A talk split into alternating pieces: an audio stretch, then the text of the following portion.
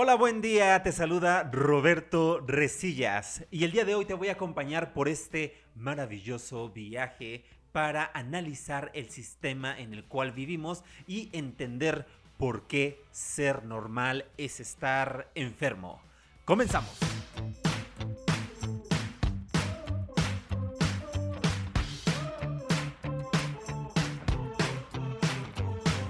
Estás escuchando Piso 30, donde encontrarás todas las herramientas para sobrevivir a este desmadre llamado vida.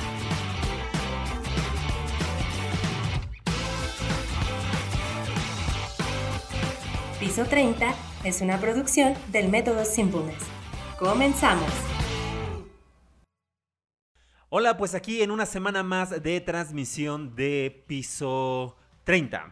Eh, el día de hoy quiero hablar de un tema que es, la verdad, muy, muy, muy importante y me gustaría comenzar con una eh, frase célebre de Jiddu Krishnamurti, un sociólogo eh, y educador hindú que habla precisamente del contexto en el cual vivimos y dice lo siguiente, estar bien adaptado a una sociedad profundamente enferma no es una buena forma de medir la salud. ¡Wow! ¡Qué interesante frase! Estar bien adaptado a una sociedad profundamente enferma no es una buena forma de medir la salud. ¿Cuántas veces hemos querido entrar o aplicar a un sistema que está completamente pues desubicado, desorientado, eh, con, esta obsesión de, tener, de comprar, de consumir, de acumular. Y pues bueno, entramos en este, en este conflicto porque eh, se dice que en algún momento ya tenemos nuestra vida perfectamente bien armada y pues a tal edad ya te toca vivir ciertas experiencias o ciertas cuestiones, ciertas ciertas vivencias, ¿no? Dicen, cuando ya tienes 30, o te apuras o se te está pasando el reloj biológico, o te apuras, o ya tienes casa, o tienes un buen trabajo, o estás viviendo la vida de tus sueños, o ninguna de las anteriores. Aquí el problema o la situación es que no vivimos en épocas como épocas anteriores, la de los abuelos, la de los padres, que aunque no tenían un buen nivel adquisitivo, la forma de interactuar con el medio era tal vez un poco más sencilla, más que nada por la... Eh, por la falta de competencia que ahora sí estamos viviendo en estos momentos. Y para esto me gustaría eh, pues nombrar algunos, algunos puntos, cuatro puntos para ser exactos, que habla sobre eh, la normalidad y cómo esta normalidad realmente se refiere a un estado de enfermedad. Y me gustaría empezar con el primero, que es la educación. Eh, yo sé que nos han dorado la píldora desde hace muchísimo tiempo, desde que, desde que nacemos hasta este momento, de la educación, ¿no? Que la educación es lo más importante. Mi hijo, lo, lo mejor que te puedo dejar van a ser tus estudios. Y tal vez sí, pero tal vez no.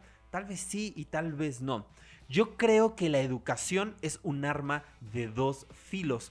Y entender esto como, una, como un arma de dos filos, pues nos va a salvar el pellejo en muchísimas circunstancias. ¿Qué parte positiva tiene la educación?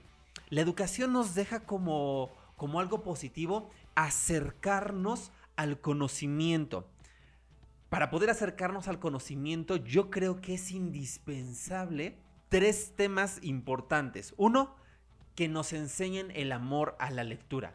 El amor a la lectura va a ser básico, no nada más leer por leer, sino eh, comprender y poder eh, llenar tu mente, llenar tu pensamiento de, este maravilloso mundo de la lectura. Yo creo que es el, primero que nos tendrían que, enseñar, el amor a la lectura. El segundo es aprender a contar, aprender a utilizar los números. Y esto, estos dos se van a aplicar automáticamente a todo en la vida. Si sabes leer, pues vas a tener acceso a la información, vas a tener acceso a muchísimos datos eh, técnicos, eh, informativos, filosóficos y demás que van a nutrir la forma en cómo experimentas el mundo. Obviamente, esto pues tiene que ir acompañado de idiomas universales. Idiomas que se estén utilizando en el momento. En este caso, pues tenemos un idioma que es muy comercial como el idioma inglés. El entenderlo, el comprenderlo, pues te va a abrir obviamente más los horizontes del aprendizaje y del conocimiento. Parece que también el, chino está ganando bastante, bastante espacio. Y el español, obviamente el español. Son tres, tres lenguas, tres idiomas que pues van a estar básicamente en en todo el mundo y pues van a cimentar la, raíz para poder tener acceso a distintas formas de conocimiento.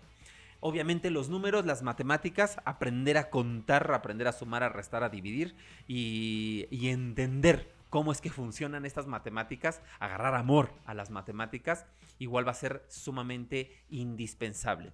Y el tercero es descubrir un espíritu de investigación y un espíritu de trabajo en equipo este espíritu de investigación y de trabajo en equipo nos va a resolver muchísimos problemas en la vida, muchísimos problemas en la vida. Pero ¿qué es lo que ha pasado actualmente con la educación?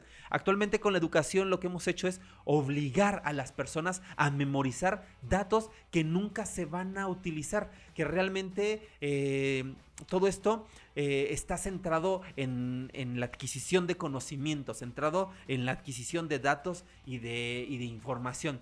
Creo que lo indispensable es eh, generar en las personas o que hayan generado en nosotros un pensamiento crítico aplicado a la realidad. ¿Cómo es un pensamiento crítico ah, aplicado a la realidad? O sea, ¿de qué me sirve saber que un personaje de la, de la historia, que el Che Guevara, por ejemplo, haya nacido en tal fecha o que en tal fecha hayan iniciado una guerrilla? Cuando no sé cuál es el fundamento o cuál es eh, el motivo de, su lucha, el motivo de, su, de su guerra, de la causa del por qué se levanta en armas. Si entendemos el propósito de, las personas y lo aplicamos a este mundo actual, pues vamos a tener realmente el valor del conocimiento. El valor del conocimiento. Es por eso que yo podría decir, cuando el ser humano conoce la dirección, o sea, conoce hacia dónde va a llegar, el aprendizaje es una consecuencia.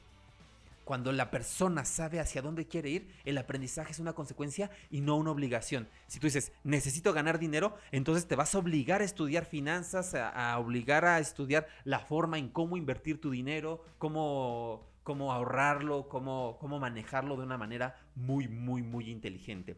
Entonces creo que el primer punto y podría ser el más valioso, es la educación que se convierte en un arma de dos filos un arma de dos filos cuando obligamos a memorizar y no a, limar un pensamiento crítico aplicado a la realidad. De ahí, obviamente, de esta misma educación viene el segundo punto, que son la sociedad y sus exigencias. ¿Cuántas veces no nos hemos visto inmersos en, lo que las personas, en lo que la sociedad está demandando de nosotros, en lo que eh, pues sí, la familia, la sociedad, la religión, la misma educación, ¿qué está exigiendo de nosotros? Ah, cuando yo estaba investigando un poco sobre la educación, lo que hacen es generar productos. Productos, te van a dar al final un certificado.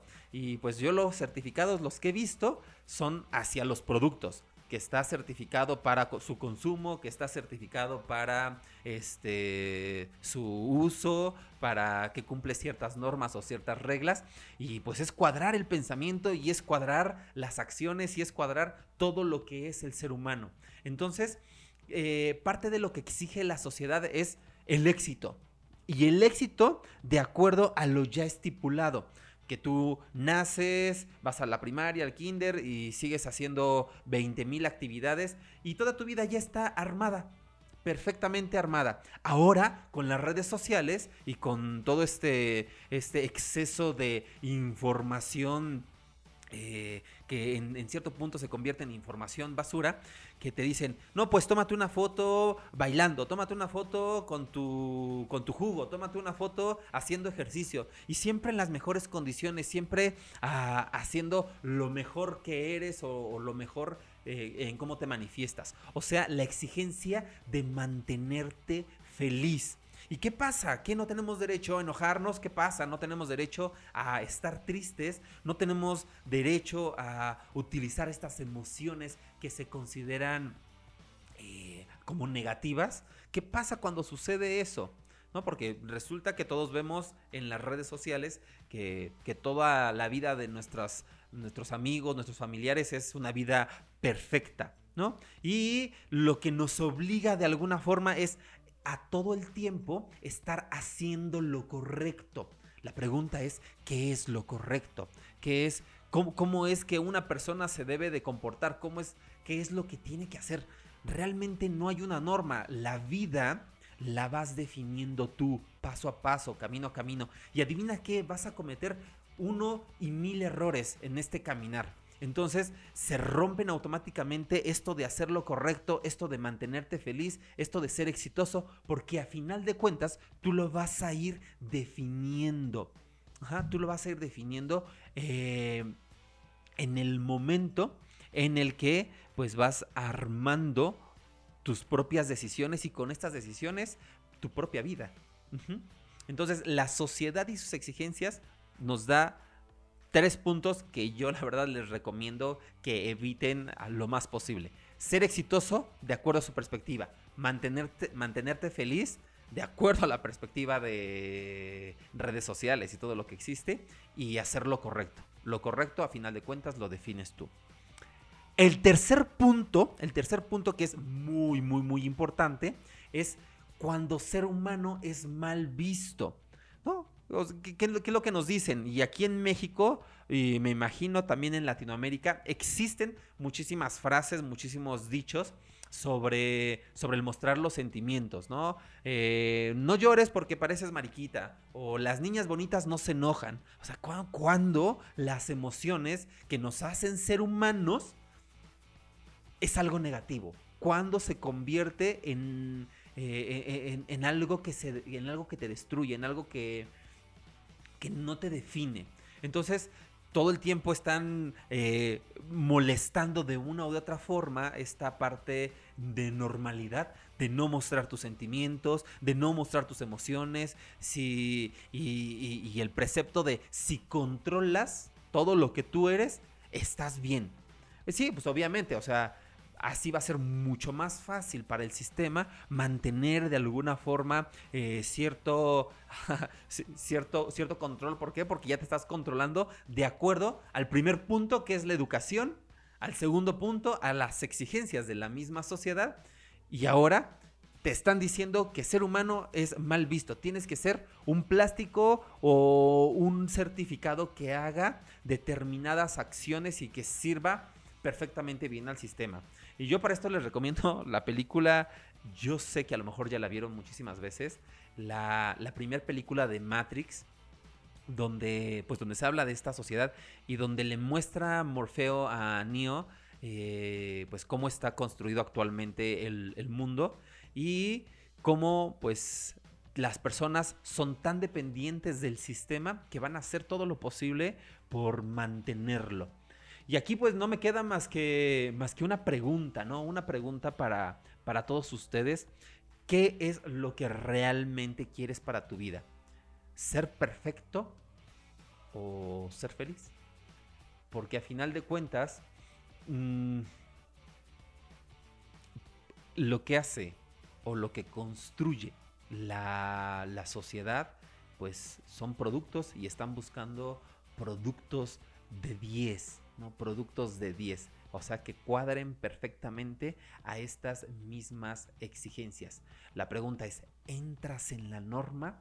¿Todo el tiempo estás luchando por ser perfecto? ¿O tu idea real es ser feliz? Y, y hazte la pregunta realmente, porque parte de la infelicidad que existe es el tratar de estar cubriendo en cada momento, en cada instante, todas y cada una de las exigencias que nos hace en todo momento la sociedad, la familia y la que nos hace en todo momento la sociedad, la educación y la familia. en verdad, en verdad, espero que realmente y de todo corazón que Piso 30 esté llenando tu costalito de recursos para poder soltar todo aquello que te impide tener una vida plena. Te agradezco mucho el seguirnos en las diferentes plataformas y recuerda dejar una buena reseña y compartir este podcast para que nuestra comunidad de Simpleness siga creciendo. Recuerda que puedes encontrar mucho más en www.metodosimpleness.com para recursos personales y estos cuatro ebooks que se están regalando actualmente. Entonces, pues me despido. Muchas gracias por estar en una transmisión más de piso 30. Les mando un fuerte abrazo. Hasta luego.